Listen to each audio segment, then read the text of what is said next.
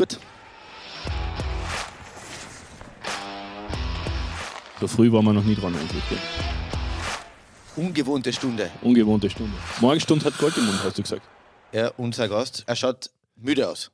Ja, ein bisschen mitgenommen schaut er aus. Und das muss das man hoch anrennen. Er hat den weiten Weg durch den Nebel nicht gescheut. nicht gescheut. um Und nach Mordor, nach Mordor aus der sofort. Sonnenstadt Villach nach Klagenfurt zu kommen. Naja, das, nicht, obwohl nicht nur Villach, aber er kann uns jetzt gleich selber erzählen, wo er überall war in den letzten paar Tagen. Na, vielleicht sollte man mal fragen, warum er so mit ausschaut. Erstens einmal müssen wir ihn vorstellen und zweitens müssen wir mal der Sache auf den Grund gehen. Genau so ist es. Also, schönen guten Morgen, lieber Markus Kerschbaumer. Schön, dass unser treuerster Fan Exil-Kärntner, Exil-Kärntner. Dormann-Trainer, Edelfan. und es, er hat es endlich einmal zu uns geschafft.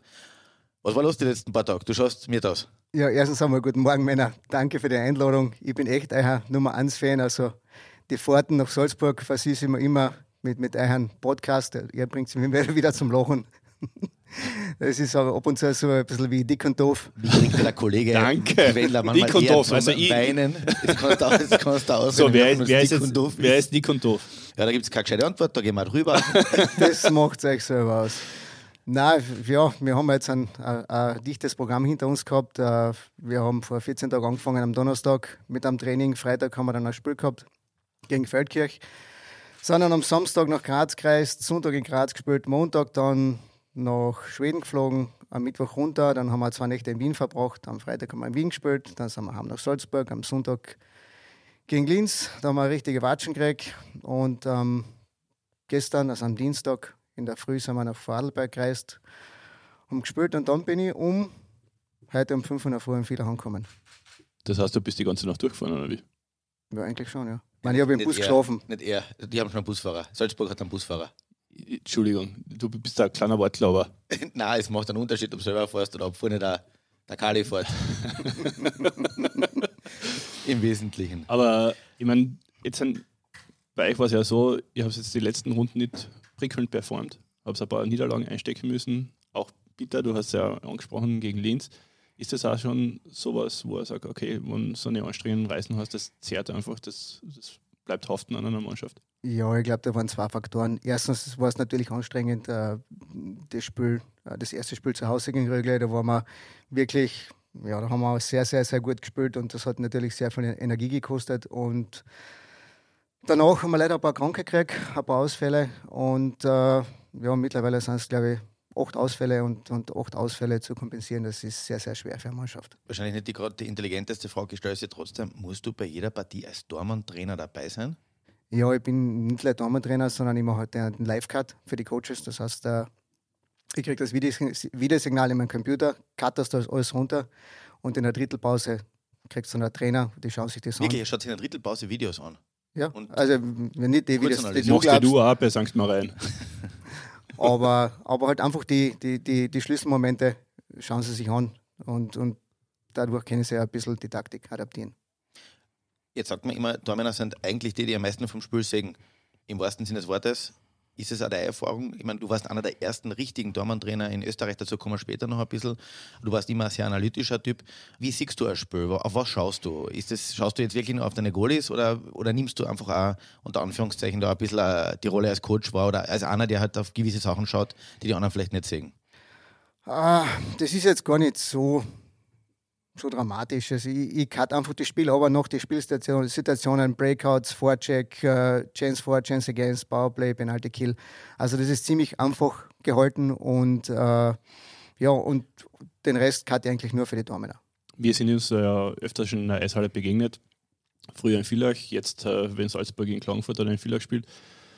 Aber du hast immer so den Blick fürs Große und Ganze von einem Spielfeld. Wie, wie schafft man das? Ist das die jahrelange Brauchst du Erfahrung? Geld von ihm oder was? Nein, nein, nein. Aber äh, es ist ja oft einmal so, habe ich mich selber ertappt, du gehst in der Drittelpause hin, wenn jetzt eine, eine strittige Situation ist, wenn du sagst, okay, das war vielleicht Abseits oder das war ein High Stick, Goalie Interference oder irgendwas in der Richtung und du hast sofort alles parat und kannst das irgendwie aufschlüsseln, wo du sagst, okay, das ist schlüssig für eine Spielsituation. Das ist unglaublich. Wie sieht man das? Oder wie, wie hat, hat man das so im Gespür, im Gefühl oder ist das die Erfahrung, die angesprochen Ja, ich ich glaube, das kommt einfach mit der Zeit. Das ist, ich mache das jetzt, das Live-Cut, den Live-Cut mache ich schon seit 2007 acht oder neun. Ich habe da, damals in Villach damit begonnen. Da hat es noch Schwarz-Weiß-Fernsehen gegeben, oder? Ja, fast, ja. In Villach halt. Und ja, mittlerweile ist es während der Saison, also ich kennt wahrscheinlich neben dem Spiel mit dir ganz normal ratschen und, und ich, ich mache das so, blöd gesagt, nebenbei. Ich bin schon fokussiert auf Spiel, aber, aber jetzt an und für sich der Tagging-Prozess, der geht nebenbei. Gehen wir ein bisschen zurück in deiner Karriere, damit wir wissen, wie du ab dorthin gekommen bist. Du bist jetzt 17 Jahre Trainer, du warst äh, der erste und Anfangs einer der ersten Dormann-Trainer überhaupt in Österreich. Wie hast du es damals gleich geschafft, den VSV dazu überreden, die als Dormann-Trainer zu nehmen? Du warst selber ein super Dormann, hast aber eigentlich deinen Ruf erst erarbeitet, dass jeder Dormann, mit dem du gearbeitet hast, in irgendeiner Form dann auch explodiert ist. Nein, ich brauche kein Geld von ihm. Den Kaffee zahle ich da später, Stefan. Nein, es ist, wie soll ich sagen? Ähm, ich habe mich eigentlich immer schon für fürs Techniktraining, für, früher hat man gesagt, für den Stil, für die Damen interessiert. Und im Laufe meiner Karriere äh, habe ich gemerkt, dass die Damen erwachsen sind, ich nicht. Ähm, die Damen sind, sind alle, alle Also, natürlich Seien wir uns ehrlich, wie groß bist 1,65. Okay, ich bin als 75. Der Quendler hat Gunnar irgendwo, irgendwo einmal in seinem Leben als erster. Also bei echt Baden schieße ich einmal ins Kreuz können. wenn du den Buch aufkriegen würdest. ähm, ja, und, und die haben mich einfach immer mehr interessiert. Und ich habe so ein Schlüsselerlebnis gehabt, das war, glaube ich, 1993. Damals war der, war der Patrick Rohr, ähm, ja, das, das, der Goldstandard im, im, im Goaltending. Und in dem Sommer ist Montreal ist 99, äh, 93 Stanley Cup-Sieger geworden und ich habe in dem Jahr äh, den Dortmund-Trainer von Patrick Rohr kennengelernt, den François Allaire. Der war bei einem Goalie-Camp in, in Brixen, da sind wir damals eingeladen worden, der Reinhard Divis, der Max Höller und ich vom österreichischen Eisgeverband und plötzlich war der dort. Dann sage ich, ja, besser kann es jetzt nicht sein. Natürlich haben wir ihn damals schon komplett ausgequetscht, aber eigentlich noch als Athlet. Ähm, nach der Woche habe ich ihn eigentlich bis ins Jahr 2000 nicht mehr gesehen. Habe aber trotz allem seine ganzen Damen auch verfolgt. Mittlerweile ist er dann nach Anaheim gewechselt. Und im Jahr 2001 sind wir dann mit dem Jeep Haska nach WB gefahren zum Goalie-Camp, zum Fußballer. Ja, und ich meine, da war es dann wirklich schon so, dass du eigentlich mit 1,80, ganz 2,80, ganz 3,80 ein kleiner Daumen warst und denkst, hm, lang wird das nicht mehr gehen. Und dann habe ich mich eigentlich viel intensiver damit beschäftigt mit dem Ganzen und habe eigentlich alles, was er gesagt hat, wie er das geditscht hat, alles schon niedergeschrieben. Haben wir über das Gedanken gemacht und haben eigentlich schon so ein bisschen einen Plan im Kopf gehabt, wie ich das in späterer Folge machen werde. Und dann habe ich mich halt so bis zur Saison 2004, 2005 aktiv drüber gerettet. Und dann haben wir ja da so eigentlich eher lustigerweise so ein Spiel gehabt gegen Salzburg. Ich weiß nicht, ob ihr euch auf das erinnern könnt. Da ist es 11-8 haben wir, glaube ich, daheim verloren. Das war ein Handballspiel. Und der G hat begonnen und Salzburg war damals Liga Neuling, äh, war nach dem ersten Drittel 4-2 vorn. Und im zweiten Drittel ist es BAM gegangen, 5-2. Und dann mein bester Freund, der Winnie Ratz, macht der Turnover, 6-2. Und bei 6-2, Anfang zweites Drittel, daheim in Villach willst du nicht ins Tor. Das, das war das, was der Gio gemeint hat, oder? Wenn die eigenen Fans pfeifen, dann heißt Leise Kritik aus dem Fansektor. da willst du nicht unbedingt ins Tor. Jedenfalls haben wir die Partie öfter oft verloren. Und im letzten Drittel haben wir. War eh knapp eigentlich, plus ja, drei nur. Ja, wir waren mal, ich glaube schon. Der Quedler, ich der weiß Quedler kann wirklich jede Niederlage schön reden. Irgendwann waren wir 10-3 hinten und dann haben wir aufgeholt. Und ich glaube, wenn die Partie noch fünf Minuten länger gegangen wäre, dann, dann war es 11-11 gestanden. Was ist da passiert? Keine Ahnung, wir, wir haben sie unterschätzt oder was auch immer. Ich kann ich nicht sagen, es war keiner bereit. Also das war so wie eine, wie eine Leberkastpartie am Sonntag irgendwann in der Früh in, in, in der Stadthalle. Ähm, ja, Defense ist abgeschafft worden, Goaltending offensichtlich auch. Also war es wirklich fast dann jeder Schuss ein Tor auf beide Seiten.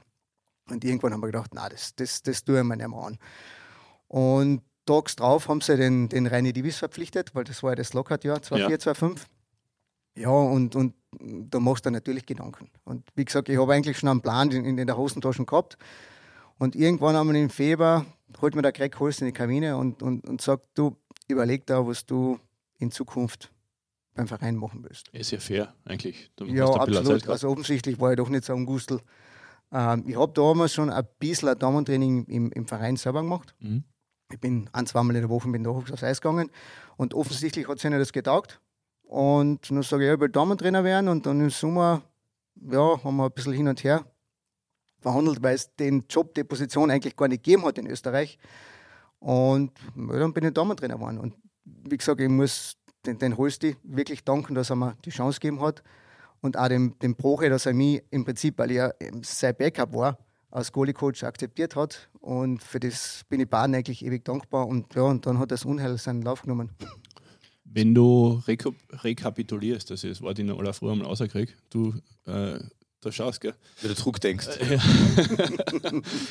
Damals war ja das Goaltending oder dieses, ja, diese Analyse des Goaltendings, da hat es ja keine Videos gegeben. Heute kannst du jede Situation auf Video anschauen. Wie hast du das damals überhaupt gemacht? So in den 90er Jahren, wie habt ihr da wirklich, seid ihr mit dem Notizblock dort gestanden und habt es aufgeschrieben von dem kanadischen Goalie-Coach oder wie, wie, wie hast du dir die Sachen da abgeschaut? Da kannst du nicht das Handy einfach auserziehen, das hat es ja damals alles nicht gegeben, oder? Na, das ist ein Stift und, und ein Blatt. oder? Ja, genau. Stift und ein Blatt Papier und natürlich hast du das ja selber gemacht. Das heißt, es hat immer ein Hauptthema beim Training gegeben und das, das war das ganze Training, war, war nur das das Thema. Und nach dem Training hab, sind wir einfach nebeneinander gesessen, der G&D, und, und haben alles mitgeschrieben. Das hat Und sich, ich habe ja. ein bisschen mehr geschrieben. Jetzt könnte man sagen, bei Trainern sagt man generell, es ist ein Teil ist technisches Wissen und taktisches Wissen, 80 Prozent vielleicht ein bisschen weniger ist, wie man mit Leuten umgeht, wie man, ob man eine Mannschaft, ob man den Lockerroom für sich hat, ob man die Leute für sich hat, ob die für anspülen, gegen anspülen. Wie ist es bei den Torleuten? Ja, komplett das Gleiche.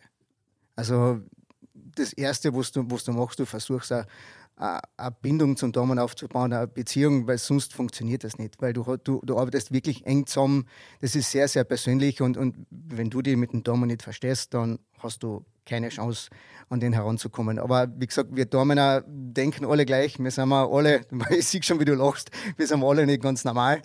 Ähm, Danke, dass du es gesagt hast. ja, der Stefan war ja auch mal Goalie. Ja, habe aber ich bin aber rechtzeitig umgekehrt auf dem falschen Weg. und dann ist er normal geworden. Nein, aber es ist, das ist jetzt nicht so, nicht so schlimm, wenn der Damen merkt, dass du ihnen helfen willst, dass du ihn besser machen willst und, und du versuchst Wege zu finden für ihn, dass es für ihn passt, dann geht das relativ flott, dass man da eine gute Beziehung aufbaut. Aber jetzt sind Torleute doch große Individualisten. Das kann ich mir nicht ganz gleich vorstellen. Fangen wir mal so an. Wie ist ein guter Tormann? Was ist das für ein Typ? Da gibt es ganz unterschiedliche. Es gibt ganz gechillte, es gibt eigenartige, ähm, die Eigenbrötler, mh, so wie zum Beispiel der, der JP Lamoureux, der ist ähm, sehr, sehr introvertiert, aber sehr, sehr professionell. Und, und manche sagen, ja, er ist, er ist äh, um nicht zu sagen arrogant, ist er aber überhaupt nicht. Das ist ein ganz, ein ganz lieber Kerl, aber wenn er zur Arbeit geht und er weiß, er muss, der hat eine tägliche Routine, und das ist wirklich eine tägliche Routine. Das heißt, der macht das jeden Tag. Ob wir gut spielen, ob wir schlecht spielen, ob er viel spielt, ob er wenig spielt, ob es ihm gut geht, ob es. Wurscht. Es passiert jeden Tag das Gleiche. Und da lässt er sich nicht abbringen. Da gibt es auch keine Gespräche. Der kommt in die Kabine, sagt Guten Morgen, zieht sich um, geht, in die, geht äh, ins Gym und, und spult sein Programm ab. Und mit ihm habe ich vorher gesagt, eine ganz eine lustige Story gehabt. Der hat sich beim Knie verletzt. Und ab November haben wir dann so ein Reha-Training gehabt. Da sind wir dann äh, zu zweit aufs Eis gegangen. Das war so ein bisschen Candlelight-Goalie-Practice. Light Goalie. Ja, ein bisschen romantisch sind wir schon. Musik, habt ihr Musik auch gehabt? Nein, es war, es war eigentlich ganz cool, weil wir mal in, im Volksgarten auf der Freifläche trainiert haben. Es waren schöne Herbsttage und das war wirklich cool. Nicht immer das volle Licht. Und wir haben es wirklich geschafft und wir haben danach darüber gelacht. Wir haben die ersten 20 Minuten unser Warm-up-Programm abgespult und haben kein Wort miteinander geredet. Okay. 20 Minuten lang. Aber es hat jeder gewusst, was der andere will. Es war, war ganz, ganz eigenartig. Und so wie jetzt, der, der Atte ist, ist schon, schon ein bisschen offener. Aber ich weiß auch zum Beispiel am Spieltag, so, also sobald die Spielvorbereitung losgeht, rede ich mit ihnen kein Wort. Da lasse ich ihn komplett in Ruhe. Wie viel, wie viel macht ein, ein Goalie-Coach aus in der Performance von einem, von einem Torhüter? Ist das, Das unterschiedlich? ist die Frage, in welcher Phase seiner Karriere du ihn abholst. Mhm. Also ich, ich sage einmal, im, im Jugendbereich sehr, sehr, sehr viel. weil du ihnen ja einfach alles beibringst. Mhm. Und das Erste, was du ihm beibringst, äh, ist ein richtiges Mindset. Mhm. Weil jedem muss klar sein, ein Dormen ist ein sehr verantwortungs verantwortungsvoller Job, das ist rausgekriegt. Mhm. Ähm, du bist die Last Line of Defense und du kannst da nicht leisten, dass du faul bist oder, oder, oder dass du nicht, nicht gescheit arbeitest oder dass du. Ein Dormen ist ein Fulltime-Commitment. Mhm. Das heißt, du bist nicht nur Dormen, wenn du in der Eishalle bist und die Ausrüstung anhast, sondern das ist, das ist ein 24-Stunden-Job.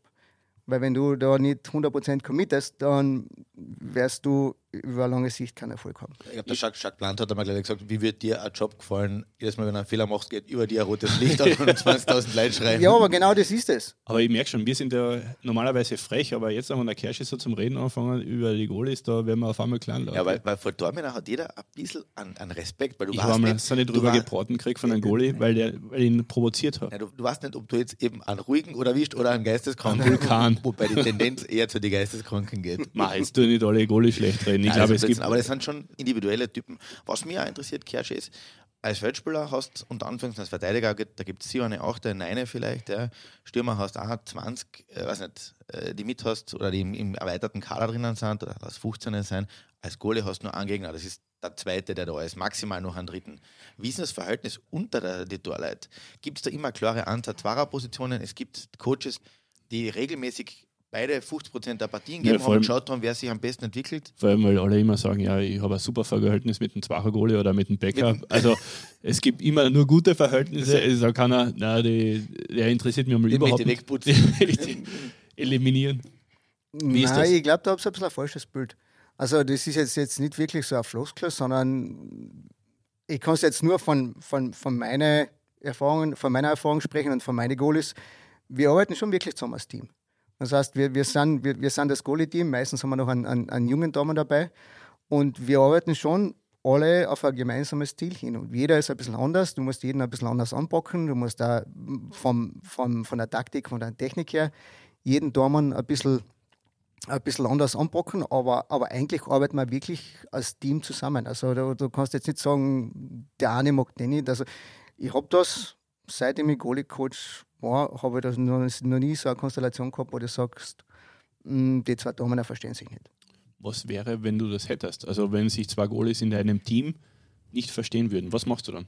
Also erst einmal Hausaufgabe und schauen, was der für einen Charakter hat. Was heißt Hausaufgabe? Naja, wenn ich jetzt einen Dormer verpflichte dann, dann, oder wenn wir einen Dormer verpflichten als Organisation, Organisation, ist es nicht nur, dass wir auf ein Lead-Prospekt schauen und vielleicht zwei Leute anrufen, sondern wir, wir rufen mehrere Leute an. Äh, wir haben ein gutes Netzwerk, äh, wir schauen viel Video, wir reden mit den Athleten selbst und erst dann entscheiden wir, ob er wirklich zu uns passt. Aber gibt es da Leute, die dann sagen, na, der ist jetzt ein Nix oder wen rufst du an? Du musst ja dann eine konträre Meinung dazu kriegen, oder? Ja, ich rufe einfach Ehemalige Spieler. na, Spieler, Goalie-Coaches, äh, wie war wie es mit ihnen zu arbeiten, ähm, wie fleißig ist er. Ja, und da, da, da kannst du auch schon dann wirklich ein gutes Bild machen. Und wenn du auch mit den Athleten dann selber redest und, und ihn auch, wie soll man sagen, das Bild malst, was wir mit ihm vorhaben, dann schauen wir, wie er reagiert. Und wenn es positiv ist, ja, dann hat er eine gute Chance. Ich weiß, du redest nicht oder ungern schlecht über andere Leute. Das liegt einfach nicht in, in deiner Natur. Aber gibt es irgendeine Goalies, die du. Aber heute macht er aus. ne? Aber heute macht er Ausnahme. Aber gibt es irgendeine Goalies, wo du sagst, boah, der, das muss ich jetzt echt nicht haben? Hat es einmal so einen Goalie oder so einen Goalie, äh, so einen Torhüter jemals gegeben? Kann ich da jetzt gar nicht sagen, Martin. Ähm, was ich haben will, ich bin von. Martin. Martin, ja. Bei Martin warst du jetzt Also ich bin nicht zusammengezuckt gerade. Martin. Ähm, ich bin selbst sehr ehrgeizig und, und ich schaue, dass ich, oder ich mag keine, keine Leute, die, die, die sagen, okay, ich, ich will jetzt noch ein paar Jahre Eishockey spielen und, und, und ein bisschen Geld mitnehmen und, und, und, und dann war es mit, mein, mit meiner Karriere. Ich glaube, das, das, das bringt keinen was, weil wenn du gerade als Dormen, was ich jetzt eingang vorher gesagt habe, äh, nicht mehr besser werden willst, äh, dann geht es in die absolut falsche Richtung und, und mm, ja, Wir sind jetzt ein bisschen in einer Gegenwart angekommen. Wie du jetzt als Trainer arbeitest, als Dortmund-Trainer bei Salzburg, früher in Villach vielleicht. Ähm, Bleiben wir noch kurz bei dem. Ha? Bleiben wir noch kurz bei Ganz, dem. ganz kurz. Du hast noch eine Frage. Ja, nein, ich glaube, du hast vorher nicht weitergeredet. Wie bist du mal von Villach nach Salzburg gekommen? Dann? In meinem Auto. Land. das ist schwer. Ding, ding, ding, ding. Der war so aufgelegt, dass er schon wehtut. Ja, sorry. Das war elf ohne Dortmund. Ja, stimmt schon. Okay, aber der, wir, Elfer. lassen die, wir lassen die nicht aus. Wie bist du noch vielleicht, auch von Villach nach Salzburg gekommen? Naja, ist so ab meinem vierten, fünften Jahr Coaching hat sich offensichtlich herumgesprochen und auch die Leistungen von meiner Torhüter, dass ich eine gute Arbeit leiste mit den mit die Damen. Und es hat eigentlich dann so jährlich irgendwo eine Interessenten gegeben von anderen Clubs. Mir hat es eigentlich in Villach immer gut gefallen. Ähm, mir hat Spaß gemacht, mit den Goalies zu arbeiten. Und das war immer dann auch so, wenn, wenn ein Angebot gekommen ist, nehmen wir jetzt den, den, den Lilly Herzog her. In seiner Zeit in, in der U20 heute hätte ich woanders hingehen können und sage, na, will ich nicht. Weil mich würde interessieren, wie weit der Lilly gehen kann. Du hast tatsächlich deine eigene Karriere geopfert für die Karriere eines jungen Spielers. Naja, ich würde jetzt nicht sagen, geopfert. Oder ich mein, zumindest auf Eis gelegt. Ja, aufs Eis gelegt. Mich hat das einfach interessiert. Große Worte von Martin ich, Queller. ich, bin, ich, ich, ich bin einer, wenn ich was anfange, dann möchte ich es fertig machen. Und ich habe mit Lilly angefangen. Und ich wollte ihn fertig machen. Also Ja. fertig machen als als Torhüter, Torhüter, aus, nicht so. ausbilden. ich habe genau gewusst, das war, jetzt, fertig ausbilden. das war jetzt ein Elf auf der anderen Seite. Mit dem Auto. Ähm, ja, und, und deswegen bin ich vielleicht geblieben. Und dann, dann war es im Prinzip auch gleich mit, mit dem Ale Schmidt. Mit dem Ale Schmidt habe ich angefangen, da war er zehn Jahre alt. Und das war, Wahnsinn, eigentlich, das war eigentlich eine richtig eine coole Gruppe. Das war der Ale Schmidt und der Luca Ecker, der ist jetzt eh bei uns ist. Ähm, die zwei, die, die, der, Luca Ecker hat erst mit zwölf Jahren angefangen, hat Ale schon, glaube ich, vier oder fünf Jahre Eishockey gespielt. Und das war eine richtig eine coole Gruppe, weil da hast du einfach gemerkt, die, die waren wirklich hungrig, wissbegierig, die waren die fleißig, ehrgeizig. Denen hast du einfach was, was gesagt und äh, die haben es gemacht. Zum Beispiel, wir haben auch, ich habe so eine Regel in vieler aufgestellt, die Damen müssen, und das habe ich auch mit der Eismeister ausgemacht, weil der, du weißt, die Eismeister sind richtig streng, wenn man früh aufs Eis Das geht. sind deine besten Freunde normalerweise. Aber die Eismeister haben, haben das wirklich erlaubt, dass die Damen immer fünf Minuten vor dem Training schon aufs Eis gehen dürfen und Eislaufübungen machen. Und die haben das immer gemacht. Und diese fünf Minuten machen es dann aus, oder? In Summe gesehen. Sind das, Naja, sind ein Haufen fünf Minuten? Das sind ein Haufen fünf Minuten. Minuten. Wenn ich das jetzt auf eine ganze Saison aufrechnest und auf, auf zehn Jahre, sind das sehr, sehr viele Eislaufeinheiten, einfach extra, die du frei von der Leber machst, weil ich habe es einmal so beobachtet und gerade in meiner Anfangszeit, natürlich wüsste ich jetzt ein bisschen eine, eine Kultur, eine Damenkultur in, in den Verein einbringen. Und am Anfang sind die Damen der Kreuzung quer gefahren, sie haben umgeschossen oder gedehnt, wo ich gesagt habe, Freunde, die Eiszeit ist teuer. Denen kennt es unten auch. Sobald wir aufs Eis gehen, spielen wir Eishockey. Und äh, dadurch Eislaufen ja schon ein, ein, ganz ein großer, wichtiger Faktor ist. Martin, du weißt das selber. Ich kann da nicht, ich kann da nicht mitreden. Äh, Gerade als Dormann äh, haben wir gesagt, okay, wenn ich jetzt nicht am, noch nicht am Eis bin oder, oder wenn ich einmal mit der ersten Mannschaft unterwegs bin, ich habe zur Hausübung. Sie haben immer, wir haben eine, Übung gemacht und haben gemerkt, hoppala, das funktioniert nicht so gut. Okay, das ist die nächsten, zumindest einmal die nächste Woche eine Hausübung und die machst du. Wann hat sich das gedraht? Weil jetzt bin ich 81er Jahrgang, ähm, Damen waren oft so, die sind, also ganz am Anfang war so der schlechteste Eisläufer geht ins Tor, dann war halt so der, er hebt die Hand, dann, dann der, der größte, brateste geht ins Tor. Wann hat sich das gedraht? Wann hat es diesen Paradigmenwechsel gegeben, dass Torleute die viel besseren Athleten sein müssen, die viel besseren Eisläufer und diese dezidierte Ausbildung? Du hast Ja. mir jetzt gerade meine Frage weggenommen. Ich finde das relativ unfair. Ja, ich, also ich würde sagen, so Anfang der 2000er hat das, hat das begonnen. Bei uns erst, weil in anderen Ländern hat das deutlich vorher stattgefunden, glaube ich. Gell? Ist auch vielleicht mit Äh, Ausrüstungswechsel nein, oder Änderung ich, ich, würde schon sagen, so ab 2000 war es dann eigentlich flächendeckend. Okay. Vorher war es so an einzelne Hotspots, also in, in, in Kanada war es in Quebec, durch den François weil Robert de Longa und die ganzen die, die Frenchies, die, die, die waren alle unter Wow. seiner Obhut, genau. Brodeur. Genau, Brodeur, Potvin. Also da waren schon viele und, und dann irgendwann einmal ist das nach Europa übergeschwappt. Und wie gesagt, ich kann es jetzt nur von, von, von uns, also wir waren ja die Vorreiter in Villach, also ab 2006, 2007 haben wir wirklich damit begonnen, sagen, okay, der Daumen ist schön, aber wir, wir brauchen auch einen, einen guten Charakter, ein gutes Mindset und dann natürlich einen guten Athleten. Und deswegen haben sie dann die, die, die super Aufgaben gekriegt. Und ich habe eine ganz lustige Story zum Eislaufen mit Lukas Schluderbacher, der jetzt bei mir Goalie-Coach ist in der Akademie und äh, U20er Goalie-Coach beim Nationalteam. Ähm, Schlusszeit von uns die Hausübung gekriegt und auf dem Tag, und ich weiß es nicht warum, schalte ich das Videosystem in Coaches Office ein. Und da haben wir eine neue Kamera und die war hinterm Tor. Das hat aber keiner gewusst. Ich denke mal, was ist richtig cool. Jetzt werden wir schauen, was die Jungs tun, wenn ich nicht da bin. So, der Schlutze fährt aufs Eis, fährt auf die Mittellinie und fängt an zum Dehnen. Ich denke mal, das ist brutal interessant. Ich habe einen DVD-Player damals gehabt, habe auf Rekord gedruckt, gehe aufs Eis und ich komme aufs Eis und der Schlutze bewegt sich auf einmal. Also hat er wahrscheinlich vorher gesehen, dass ich komme haben wir das Training fertig gemacht. Ich sage, ich sage, ich sage kein Wort während dem Training und nach dem Training sage ich, Schlutze, komm mal zu mir ins Büro. Dann kommt er zu mir ins Büro, wir setzen uns hin und sage, wie war heute die Hausübung? Na gut, habe ich alles gemacht, perfekt. Sage ich, komisch. Jetzt sagt er jetzt was. Und dann habe ich das Video abgespielt. Da war einmal Kas weiß und sage, was machen wir jetzt an? ja, tut mir leid in der Schule und ich war so mir, sage ich, kommt nie wieder vor. Fünf Minuten sind fünf Minuten und witzigerweise, er macht das komplett gleich jetzt an in Salzburg mit, mit, mit unseren Jungs. Also wenn, wenn, unsere Jungs jetzt an, wenn der Schlutz einmal später dran ist oder auf der anderen Eisfläche, dann haben die Jungs eine Hausübung und, und die machen sie. Das ist ein bitterer Moment, über, ja, das war so sehr, sehr bitter. Wird, oder? Achtung, Videoüberwachung. Du hast ein bisschen so gesprochen über deine kanadischen Goalies und kanadisches äh, Goaltending. Gibt es Unterschiede von den Stilen her? Gibt es finnisches, schwedisches, gibt es kanadisches, so wie man äh, das weiß, draußen am Feld von den Taktiken, von den Spielstilen her? Gibt es sowas auch bei den Torhütern? Ja, es, es gibt es schon, aber die Unterschiede sind wirklich nur in die Details. Also zum Beispiel die Finnen benutzen die, die Hände sehr, sehr viel. Ähm, für meinen Geschmack fast ein bisschen zu viel.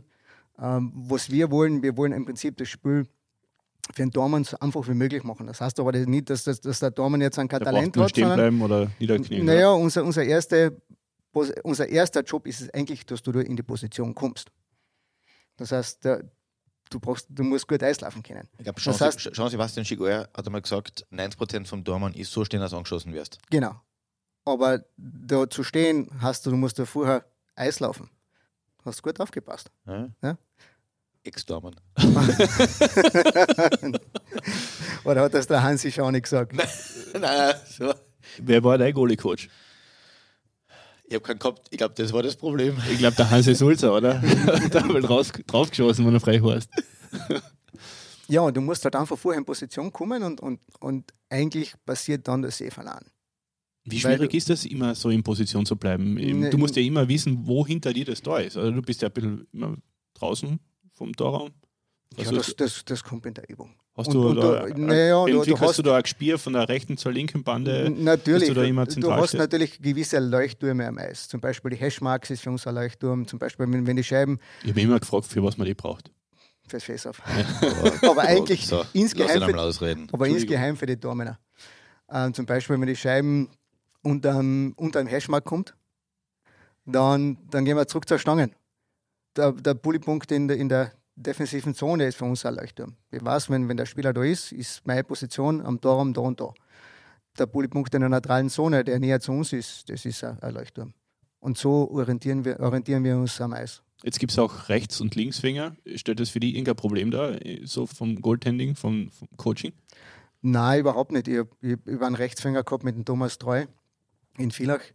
Und jetzt haben wir auch mit Luca Heitzmann einen, einen Rechtsfinger in Salzburg. Äh, ist überhaupt kein Problem. Witzigerweise aber ist es so, auch wenn man jetzt in eine NHL schaut, die Dichte nicht wirklich sehr, sehr groß oder sehr hoch und es gibt nicht wirklich viele Top-Dormen, die rechts fangen. Es ist noch immer ein Mysterium. Wir haben auch selber schon darüber diskutiert und wir sind auf keinen grünen Nenner gekommen, warum das so ist. Beim Rafael Nadal haben sie zum Beispiel, den haben sie ja zum Beispiel umgeschult von einem Rechtsspieler auf einen Linksspieler.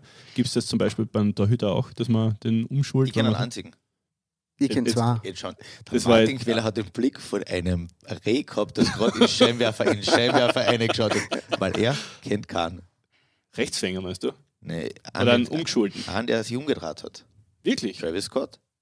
Wirklich? Ja, Weiß ich nicht mehr. Ja. Bravo. Super recherchiert. ja bitte. Ich habe ein bisschen eingelesen, das Thema. Alles im kleinen Finger, gell? Rechtsfinger. Na, aber zum Beispiel der, der Lukas Herzog ist ein Linkshänder und eigentlich müsste der rechts fangen. Fangt aber links. Und der David, David Kickert ist auch eigentlich, der ist ein Rechtshänder, spielt aber am Eis rechts und fängt aber am Eis links. Das ist komplett eigentlich konträr.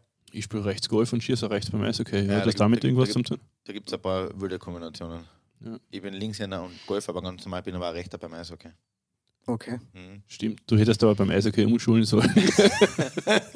Das, was ich vielleicht bin der Linke. Das war die Retourkutsche. Das hat mir jetzt keiner gesagt. Was anderes. Du hast früher kurz Finnland angesprochen und, und die nordischen Däume. Wir haben mal eine kurze Statistik ausgesucht. Es gibt in der Dato in der NHL-Geschichte 38 finnische Torleute und einen einzigen österreichischen. Was fehlt uns, damit wir da ein bisschen aufholen? Damentrainer. Damentrainer und Qualitätseiszeit. Ähm, das ist eine ganz eine lustige Geschichte. Irgendwann einmal habe ich, ich habe gleich mein ersten Jahr angefangen bei der U18-Nationalmannschaft. Ähm, habe dann eigentlich relativ schnell erkannt, dass, dass unsere auch da nicht irgendwo up to date sein oder, oder von dabei sein. Im zweiten Jahr habe ich auch noch die U18 gemacht, dann habe ich die, die Trainerausbildung gemacht und, und irgendwie im Zuge der Trainerausbildung habe ich gefragt, gibt es eigentlich eine Ausbildung für Damentrainer? Ja, dann, das war so richtig schwammig, den Namen sage ich jetzt nicht, der das gesagt hat, aber äh, zuerst musst du den Übungsleiter machen, dann machst du den Instruktor, dann machst du den staatlich geprüften Trainer und dann als Diplom kannst du den Damentrainer machen. Sage ich, ja, das ist eine super Idee, aber dann haben wir vier, fünf Jahre verloren. Sage ich, das, das, das macht ja keinen Sinn. Und mm, ja, wir haben eigentlich vor drei Jahren mit dem Reini Diebes, Jürgen Benker und Bernd Brückler sowas begonnen, dass wir Damentrainer ausbilden. Ist aber leider dann durch Corona und durch Wechsel im, im, im, Präsidium beim Eishockeyverband irgendwo in Sand verlaufen und bis jetzt haben wir eigentlich vom Verband eigentlich nicht mehr irgendwas gehört, dass wir das weitermachen sollen. Salzburg, Klagenfurt, Wien, äh. Linz und so weiter äh, haben Goalie-Coaches. Ja, Aber was ist wichtig, sind ja immer die kleineren Vereine, diese Satellitenclubs, die auch eben mit dieser Torhüter-Ausbildung beginnen. Warst du, findet das in Österreich statt, dass, ich, dass mit Torhütern in den Satellitenclubs Eiszeit verbracht wird? Ich glaube schon, bei, ich glaube auch sogar, das ist sehr löblich, der Kärntner Eishockeyverband hat, glaube ich, schon zwei Ausbildungen gemacht da, äh, mit dem Gerd Prohaska und heuer, glaube ich, mit Patrick Marreich. Ähm, das finde ich super, weil da unten fängt es an. Und ich habe schon vorher gesagt, es ist eine sehr verantwortungsvolle Position und ich weiß, der hat viel Verantwortung. Wenn er da kriegt, ist er, ist er der Trottel oder, oder die Mannschaft verliert und jeder ist kantig auf ihn. Na, eigentlich ist er ein armer Hund. Das ist wirklich schwierig und, und, und keiner hilft ihm. Und deswegen glaube ich, dass das der Schritt Nummer eins ist. Und das haben wir damals auch mit im Jahr 2019, da haben wir ein Meeting gehabt in Roger Bader, ähm, wo es da wirklich krank ist bei den Torhüter. Und äh, dann haben wir, waren wir alle der Meinung, ja, wir brauchen einmal erstens mehr Goalie-Coaches, die wirklich mit den Jungs im frühen Alter anfangen, beginnen, ein strukturiertes Normentraining zu machen. Entschuldigung, dass ich unter kurz unterbreche. Jetzt ist es bei den Spielern vor allem so, man sagt, sobald du in einem gewissen Alter bist, 16, sofort weg. Am besten jetzt im Moment Schweden gerade on Vogue, früher Kanada und so weiter. Ist es bei den Torleuten auch so, dass man das machen sollte? Oder ist so, wenn wir mal einen guten haben, dann müssen wir möglichst lange an Österreich festketten, weil es kommt ja noch alle paar Jahre wirklich ein guter Außer, den wir auch brauchen können. Es kommt immer darauf an, wie die ganze Situation um ihn herum ist. Das heißt, wenn er jetzt in einer guten Organisation ist, jetzt, jetzt nehme ich uns her, ich glaube, äh, wir haben da jetzt ein, ein sehr gutes Programm aufgestellt, also ganz einheitlich, das heißt äh, mit Arbeitsprogrammen und, und äh, mit den Goalie-Coaches in der Akademie. Der KAC macht auch eine sehr gute Arbeit, über alle anderen kann ich nicht urteilen, aber da weiß ich es. Ähm, bis zu einem gewissen Alter, wo du sagst, okay, man glaubt, man kann da jetzt nicht sagen, ab 16 soll er weggehen, sondern wenn er soweit ist, soll er gehen. Da muss er einen nächsten Schritt machen. Wenn er in die Trainings, in die Spiele nicht mehr gefordert ist, dann muss er zum nächsthöheren Level gehen. Zum Beispiel, das war beim Starki so, wie der Starki dann, wie Starki zu uns gekommen ist und dann wirklich eine, eine Bombensaison hingelegt hat, habe ich immer zu ihm gesagt, ja, jetzt war halt vielleicht Zeit, dass du den nächsten Schritt machst. Und dann, dann hat er eigentlich damals in Schweden unterschrieben. Zuerst Modo. Zuerst Modo, dann Brünnes. Ja. Wenn man jetzt dann herschaut, du hast den Stark erwähnt, das ist der letzte österreichische Einsergoalie, der auch als Einsergoalie spielt. Warum gibt es keinen anderen? Haben wir keine anderen? Gibt es keine, die so gut sind, dass sie einen Einsergoalie spielen können? Oder ist die Position vielleicht so wichtig, dass die meisten Trainer sagen, dann nehme ich kein Risiko, dann nehme ich mal an, der fixfertig ausgebildet ist, wo man die Stats kennt und so weiter. Ja, weil unsere sind ja fixfertig ausgebildet, oder? Ja, offenbar nicht. Wie lange soll der Podcast dauern? Ja, wir Ähm, könnten ja Folgen wir 2, haben- 3 und 4 machen. So, so etwas, äh, so was in der letzten Folge geschah. Naja, es ist das Erste, wie ich gesagt habe. Also, ich glaube einmal die, die Grundausbildung. Und, und ihr wisst ganz genau, wenn alles, was du im jungen Alter lernst, ähm, du lernst viel leichter, du, du lernst viel tiefer. Ähm, du hast schon aber wirklich eine, eine gute Basis, wenn du wirklich mit Damentrainer arbeitest. Das ist einmal Nummer eins. Nummer zwei ist, du hast natürlich das Problem, oder das ist eigentlich überall so, der Trainer wird den Besseren spielen lassen. Und der Trainer will gewinnen. Und wenn von der Organisation selbst nicht wirklich mit großem Nachdruck kommt, wir wollen, dass sich der Dormann entwickelt und spielt, dann wird das nicht passieren. Und man muss die Trainer natürlich auch verstehen. Ich meine, wenn der jetzt an, weiß ich nicht, zwei Wochenende, drei Wochenende nicht wirklich erfolgreich ist, dann ist sein Job on the line. Das, das, das muss man so, so sagen. Und, und deswegen ähm, glaube ich, dass, dass die Damen einfach besser ausgebildet werden, dass sie früher äh, so weit sind. Weil ganz ehrlich, ein 24-jähriger Damen bei uns ist wie äh, wahrscheinlich ein 19-jähriger Damen wie in Schweden. Das heißt, die Entwicklung geht einfach ein bisschen, bisschen weiter nach, nach hinten in Österreich. Er kann dann aufholen, aber die letzten zehn Jahre, wird es zehn Jahre sein, haben wir das ein Problem gehabt mit der Punkteregelung. Jeder, Damen wollt, äh, jeder Verein wollte dann null Punkte Damen haben. Und sobald er einen Punkt gehabt hat, danke, das war's. Ist er verabschiedet worden. Ist er verabschiedet worden. Also ich glaube, wir haben schon, schon ähm, Potenzial da gehabt, aber nur, es ist halt einfach mit der, mit der Vereinspolitik dann nicht, es hat nicht hingehört. Nehmen wir ein konkretes Beispiel. Ich weiß, du redest nicht gerne über den VSV, aber in Villach haben wir, oder sind zwei Torhüter drinnen, die du persönlich gut kennst. Das ist der GP und der zweite ist der Ali Schmidt. Wie ist es für die von außen das zu sehen, dass doch der GP die Nummer eins ist und dein Schützling, den du kennst, seit er zehn Jahre alt ist, Von der Wiege weg. von der Wiege weg quasi, dass der nicht und nicht dazukommt. Ist das für die schwierig nachvollziehbar? Wie siehst du das von außen? Ähm, Er hat mir gerade Er, er die, Faust gezeigt. für, für die, die es nicht sehen können. Der Herr Kollege Kerschbaumer kontempliert hier noch ein wenig. Du, du, kannst da, sagen, du kannst da ruhig Zeit lassen mit der Antwort. Wir haben ja, das ist ein Podcast. Also. Ja, ja. Vielleicht hört man gerade zugehen. Wie gesagt, ich habe beide Jungs gern. Also ich, ich habe ich hab mit dem GP lang zusammengearbeitet und wie gesagt, den Ali kenne ich wirklich von Anfang an. Ähm, natürlich tut es mir für den, für den Ali ein bisschen leid. Aber ich glaube, diese, diese Widrigkeiten, dass man, dass man auch in, in schwierigen Phasen nicht die Nerven wegschmeißt, dass, dass man weiterarbeitet, das, das prägt schon an und da, da muss der Ali einfach durch. Da, da muss er durchbeißen. Man kann nicht sagen, Ali, du bist zu arm. Ich habe das auch mit Lilly gehabt, mit, mit Lukas Herzog. Äh, und dann mit Starki. Zeitweise habe ich, hab ich Phasen gehabt, wo, wo er lang nicht gespielt hat. Und, und, und ja, es ist, Entwicklung ist, ist, ist nicht von, von heute auf morgen. Es dauert und es gibt, es gibt gute Zeiten und schlechte Zeiten einer Entwicklung. Da muss er durchgrinden und da muss er, da muss er, muss er ähm, ja, mental sehr, sehr stark sein. Und, und wenn er das ist, dann wird er, wird er seinen Weg machen. Macht das irgendwas kaputt in einem Spieler oder in einem Torhüter? Nein, nicht wirklich. Kann ich mir nicht vorstellen. Ähm, zum Beispiel beim, beim Starke, mit Starke war eine ganz eine lustige Geschichte. Der Starke, das war und dann, ich glaube, Larry, Larry Hughes. Die Geschichte wird ewig lang, weil ich weiß, dass es sicher ein Blödsinn ist. Er hat das Podcast-Prinzip super verstanden. Der Kollege will unseren Job. Nein, er ist vorbereitet. Er ist man, merkt, vorbereitet, er ja. merkt, man merkt, er ist Goalie-Coach und die sind immer vorbereitet. Ja. Und äh, Er hat uns ein kleines Video mitgebracht. Ja, jedenfalls, der, der Starke hat längere Zeit nicht gespielt und, und der war schon eigentlich unzufrieden, weil er vorher hat er eigentlich gut gespielt und damals hat der Gia aber eine gute Phase gehabt. Der Lehrer wollte nicht wechseln. Und ich glaube, nein, das war der Greg Holst. Der Greg Holst war das. Und dann hat es geheißen, Starki, du spielst in Jesenice. Starki hat in Jesenice gestartet und Jesenice war damals in, ja, die waren in ihrer Prime mit Rasinger, Jeglic, Sabolic, also Dica. Genau. Und also das war wirklich ein slowenisches All-Star-Team. Und mm, wir waren mal wahrscheinlich ein bisschen eine satte Mannschaft. Und einige haben sich gedacht, naja, jetzt fahren wir mal schnell runter äh, nach Jesenice, ein bisschen Cevapcici essen und zwei Punkte mitnehmen. So hat es nicht funktioniert. Jedenfalls, ich glaube, nach 15 Sekunden ist es 1-0 gestanden.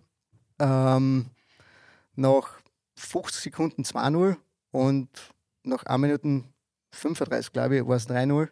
Gut, Wir haben- der wir haben- Arbeitstag war wieder beendet. wir haben halt dreimal das Trompeten-Echo gehört und der Starke, äh, sein, sein Arbeitstag war beendet. Und witzigerweise zwei Jahre später, wir haben ja immer mit dem Herbie Humberger in Bläder Eisgecamp gehabt äh, und beim Abendessen war irgendeine slowenische Volksmusikband. Und damals war der Starki auch Dormantrainer bei uns beim Camp. Und der Starki war ein bisschen später dran, wir waren alle schon beim Tisch und sage Freunde, pass auf, jetzt machen wir was. Dann bin ich umgegangen und gesagt, wenn, der, wenn ich sag, dann sagst dann dann spielst du das Trompeten-Echo mit einer kleinen Widmung. Der Starke kommt ins, ins Speisesaal, der Speisesaal ge- geht raschen voll. Und dann hat er gesagt, ja, das Lied ist für einen Bernhard Starkbaum und schöne Grüße aus Jesenice. Trompeten-Echo. Das ist geil. Weil du gesagt hast, ob das, was mit einem Dormann das macht, wenn der als Zweiter anfängt. Aber einige der besten Goalies aller Zeiten haben als Backup angefangen. Dominik Haschek bei Chicago am Anfang hinter Ed Belfour, wenn ich mich nicht ganz täusche. Stimmt. ist dann einer der besten Torleute der Welt geworden. Was mich interessiert, es gibt eine ganz kuriose Situation. Das gibt es nur beim Eishockey. Es gibt keinen anderen Sport der Welt, wo in der NHL ein Hobby-Tormann auf der Tribüne sitzt und dann, wenn sich vor ihm zwei Torleute verletzen, das ist ja in den letzten zehn Jahren doch, glaube ich, ein, zweimal Ja, vorkommen, das war schon öfters. Ähm, Jedes Jahr äh, hast du sowas eigentlich. eine kommen. Hm? Erstens einmal Emergency Backup heißt. Emergency Backup Goalie, das heißt im, im Stadion in der NHL muss ein dritter Tormann auf der Tribüne sitzen Muss man sich einmal vorstellen. Das ist meistens irgendeiner, der früher mal gespielt hat, dann meistens bei einer Hobbymannschaft äh, fit haltet. Und das beste Beispiel ist, glaube ich, Carolina gegen Toronto. Der kommt eine, gewinnt die Partie mit Carolina und war der Eismaschinenfahrer von den Toronto Marlies, vom AHL-Team, von den Maple Leafs. Ist das so eine dieser kuriosen, das gibt es bei uns in der Liga, habe ich das davon noch nie gehört. Gibt es sowas? Na, das gibt es bei uns in dem Fall nicht, weil wir ja auch ähm, ein Nachwuchsprogramm haben. Die NHL hat ja im Grunde genommen kein Nachwuchsprogramm, das ist ja eigenständige, eigenständige Organisation. Sie haben zwar ein AHL-Team, aber das ist vielleicht 800 Kilometer weit weg und wenn sich am Spieltag irgendein Dormann verletzt oder wie auch immer und es ist und der andere wird noch krank, dann ist ein Dormann auf, am Eis und dann brauchen sie einen E-Bug, heißt das? Emergency Backup Goalie? E-Bug. E-Bug, ja. Okay. Und ja, und, und das ist schon öfter vorgekommen, dass, dass die Jungs spielen. Wir haben auch einen, einen E-Bug in, in Salzburg und Markus Kerschbaumer. habt ihr gesehen, wie groß die Tore sind? da gehe ich nicht rein. Das, die Zeiten sind vorbei. Nein, aber wir haben heuer, letztes Jahr einmal und heuer einmal war der Schlutze, der Lukas Schluderbacher, ähm, bei uns beim Training im Tor. Freiwillig oder unfreiwillig? War das eine Anweisung des Arbeitgebers oder hat er gesagt, einmal möchte ich das probieren? Ähm, nein, ich, ich habe ihn gefragt Mit und er hat verloren. gesagt, nein, ich habe ihn gefragt, ob er das machen könnte, weil wisst ihr, wie es mit Corona war und Krankheiten. Und ja, hat er zugesagt und es hat einen riesen Spaß gemacht. Es war auch nicht so, dass du gesagt hast, die Stimme brauchen ein Erfolgserlebnis oder so. Nein, aber was es ist, Gott, lustigerweise, das war genau das Gegenteil. Und der Schlutze ist einer gekommen. Natürlich, wenn du den ganzen Tag über das redest, Entschuldigung, Schlutze. Das war so nicht gemeint. wenn du das ganze, den ganzen Tag nur über das nachdenkst und das teachst und redest und vorzagst, dann sind die Bewegungen einfach abgespeichert. Du gehst aufs Eis, du musst dir ein bisschen an die Ausrüstung gewöhnen und du spürst einfach und hast einfach Spaß dabei. Und der hat wirklich, wirklich sehr, sehr, sehr gut ausgeschaut. Und da, da muss ich einmal Lanzen für den Schlutze brechen, weil der Schlutze ist eigentlich ein sehr, sehr guter Tormann. Der Schlutze war halt immer sehr, sehr analytisch und hat viel nachgedacht. Und das war zeitweise diese halbe Sekunden zu spät, wo er dann auf eine gewisse Spielsituation reagiert hat. Ähm, und ich habe ihm aber immer schon gesagt, Schlutze, so wie du denkst und so wie du das Spiel siehst, du wirst einmal ein richtig guter Tormann-Trainer werden. Jetzt gibt es diese Tendenz, die Leute wollen Tore sägen. Die wollen keine Torleute sägen, die, die Scheiben aufhalten, die Fans wollen Tore sägen. Man hat in der NHL oder generell im Eishockey viel, viel gemacht, um mehr Tore zu machen, zwei Linienabseits aufgehoben, dann ist dann die Tore, glaube ich, eine Spur größer geworden. Dann hat der Tormann die Scheiben hinterm Tor nicht mehr nur noch, oder nur noch teilweise spielen dürfen. Dann ist die Ausrüstung kleiner geworden. Wie hat sich das verändert? Ist die Tormann-Position die, die, sage jetzt, immer schwieriger wird? Schwieriger, ja, sicher wird es schwieriger, weil die Spieler sind ja nicht dumm weil viele Spieler gehen natürlich zu, zu Goalie-Camps als Shooter. Und die hören natürlich, was die Goalie-Coaches sagen. Das heißt, im Prinzip sind es Spione, ähm, was du nicht zeigen willst. Der Feind, ja, der Feind hört mit. Und, und, und, und die, die bilden sich ja, oder die lernen auch mit, mit dem Ganzen. Und die Shooter werden besser, sie, sie, sie haben mehr individuelles Training, sie treffen die, die Ecken besser, sie können schneller schießen, das Material ist besser geworden, sie können unter Druck schießen, der Verkehr wird mehr, ähm, es ist viel Skill am Eis, ja natürlich, und jetzt müssen wir wieder besser werden. Es ist einfach ein Kurz- und Mausspiel. Was war eigentlich äh, so in den letzten 20 Jahren der große Sprung, wo sich alles verändert hat? War das dieser ansatzlose Schuss mit den Flexbewegungen von den Composite-Schlägern? Absolut. Also, also früher äh, hat es wirklich Spieler geben, die, die waren zwar gute Spieler, aber die haben einfach mit den Holzschläger, den haben sie nicht, nicht flexen können. Ähm, das war keine Chance und, und jetzt kann jeder Spieler äh, eigene Biegung, eigener Flex, High Kick, Low Kick, Mid Kick. Also du kriegst das zusammen mit dem Material, dass der Spieler einen guten Schuss hat. Außer unser, unser Schuss ist immer gleich geblieben. Ich habe hab das Gefühl, egal was ich für ein Flex spiele, trifft nichts. ähm, du hast einen Holzchor du bist Dormann, du bist Dormann-Trainer, aber vor allem bist du Villacher und den Bogen müssen wir noch irgendwie hinkriegen. Reden wir über Villach. Reden wir über Villacher Eishockey-Kultur, über deinen Landesverrat, na Blödsinn. Aber die Kultur, in der du aufgewachsen bist, in Kern. Eishockey hat da einen eigenen Stellenwert. Die Derbys, ich, ich habe mir heuer das erste Derby angeschaut, das war krachlangweilig, war unglaublich. Also das, da bin ich fast eingeschlafen. Ich hoffe, es wird besser im Laufe der Saison. Hoffe, ja. Aber sonst, das war immer was Eigenes. Was verbinde ich noch mit Villach, was verbinde ich mit dem VSV? Und erzähl ein bisschen, was so das Eishockey Selbstverständnis auch in Villach ist. Boah, also was mich noch mit VSV verbindet, das sind auf alle Fälle meine, meine ehemaligen Athleten und, und, und, und äh, ein paar Kollegen, ein paar Trainerkollegen, mit denen ich im Verein zusammengearbeitet habe. Sonst eigentlich nicht mehr viel.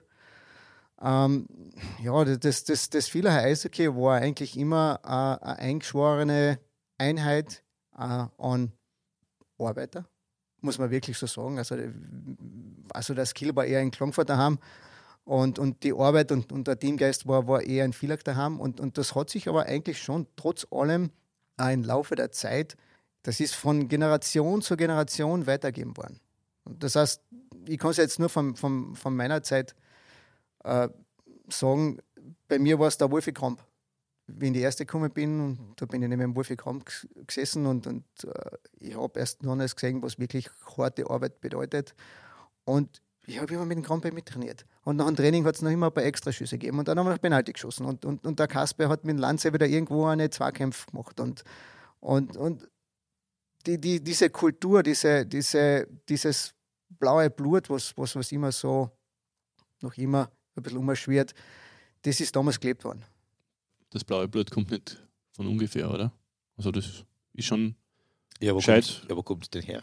Ja, vom Adel nicht. Nein, aber das, das muss man fairerweise wirklich sagen. Äh, ich glaube, die, die Tendenz war früher einmal, ich glaube, das hat sich natürlich, die Liga hat sich angeglichen. Du kommst mit Arbeitern allein, kommst nirgends mehr hin. Und mittlerweile haben, hat jede Mannschaft ein paar Arbeiter, aber vor allem viel, viel Skill. Aber gegen viele Spielen hat immer wehgetan. Und was mich gewundert hat beim, beim Derby, das wir heuer gesehen haben, da hat sich keiner wehgetan. Aber wie gesagt, es ja, war das, das erste. hat sich ja verändert. Es war das erste und die Leute passen mittlerweile so auf, weil es halt die Strafen relativ schnell da sind und so weiter. Gell? Du kriegst sehr schnell Sperren. Ja, wobei, ich, ich muss jetzt ein Lanzen für, für Stops brechen und ich weiß, ich hätte es jetzt vielleicht nicht gern. Na, na. Aber meiner Meinung nach sind jetzt sprich, die. Sprich, die sprich. sprich, mein Sohn. Sind jetzt sind, äh, die Sperren zwei Spieler auf oder ab. Sie sind, sie passen. Ich kann mich erinnern, am Anfang der EBL-Zeit, da, da, waren. Strafsenat. Strafsenat. Da, da waren Sperren für einen Open Ice Hit 16 Partien und, und, und, und, und das, war ja, das war ja grauenhaft. Das war ja irgendwie so Katze aus dem Zack, okay, da steht 16 oben, der kriegt 16 Partien. Es war möglich, leicht möglich, dass da ein bisschen eine gefärbte Brille im Strafsenat unterwegs war. Ja, wie gesagt, also natürlich, wenn es die betrifft, da hast du jetzt einen keine Gaude damit und, und bist zeitweise krantig und, und sagst, was hat denn der da gesehen? Und, und, und wenn du das ein paar Tage später anschaust, denkst du, hm, so Unrecht hat er vielleicht doch nicht gehabt. Ah, wirklich? Passiert das? Ja, schon, ja. Seid ihr da äh, im Austausch? Also nachdem du viele Videos anschaust, bist du da mit Lyle Seitz dann im... Nein, ich nicht. Also okay. ich, ich bereite ab, ab und zu die Videos dann vor oder auf, aber damit ist auch mein Job getan. Der Lyle Seitz wird die 100 nochmal einen Haufen Daumen-Videos kriegt. naja, aber du wirst lachen, das kriege ich schon zeitweise. Also ja. wir haben auch vor, vor ein paar Jahren wirklich ein sehr, sehr konstruktives Gespräch gehabt mit dem Lyle Seitz äh, bezüglich äh, Goal Interference und ah, okay. Video Goal Review und da gibt es eigentlich eine klare Linie. Ähm, natürlich, selbst ich, wenn jetzt ein, wenn es jetzt meine da betrifft, bin ich mir zeitweise auch nicht sicher, ob es jetzt ein wirklich ein Goal Interference war oder nicht. Ähm, aber es gibt einmal schwarz und weiß. Und das, das ist einmal schon, schon absolut in Ordnung. Und ab und zu, wie gesagt, im Sport, im Sport, du kannst nicht alles, alles, alles runterschreiben und, und, und für alles Regeln machen. Es gibt Grauzonen, die werden immer passieren, aber ich sage, zu 90 Prozent wird jetzt von den Refs die richtige Entscheidung getroffen. Welche Liga findest du für einen Eishockey-Torhüter am besten? Weil, wenn man jetzt die NHL anschaut, wo man da, selbst wenn du im Torraum drinnen stehst, wirst du über den Haufen geführt ohne Ende. Äh, da ist nicht einmal, da wird nicht einmal Goal Interference teilweise geben. Bei uns in Europa. Goal Interference ist dort, wenn der Tormann am behindert. Aber äh, bei uns in Europa, beziehungsweise äh, so in den nördlicheren Gefilden, äh, hat der Torhüter da schon, also der wird da schon eher geschützt, oder?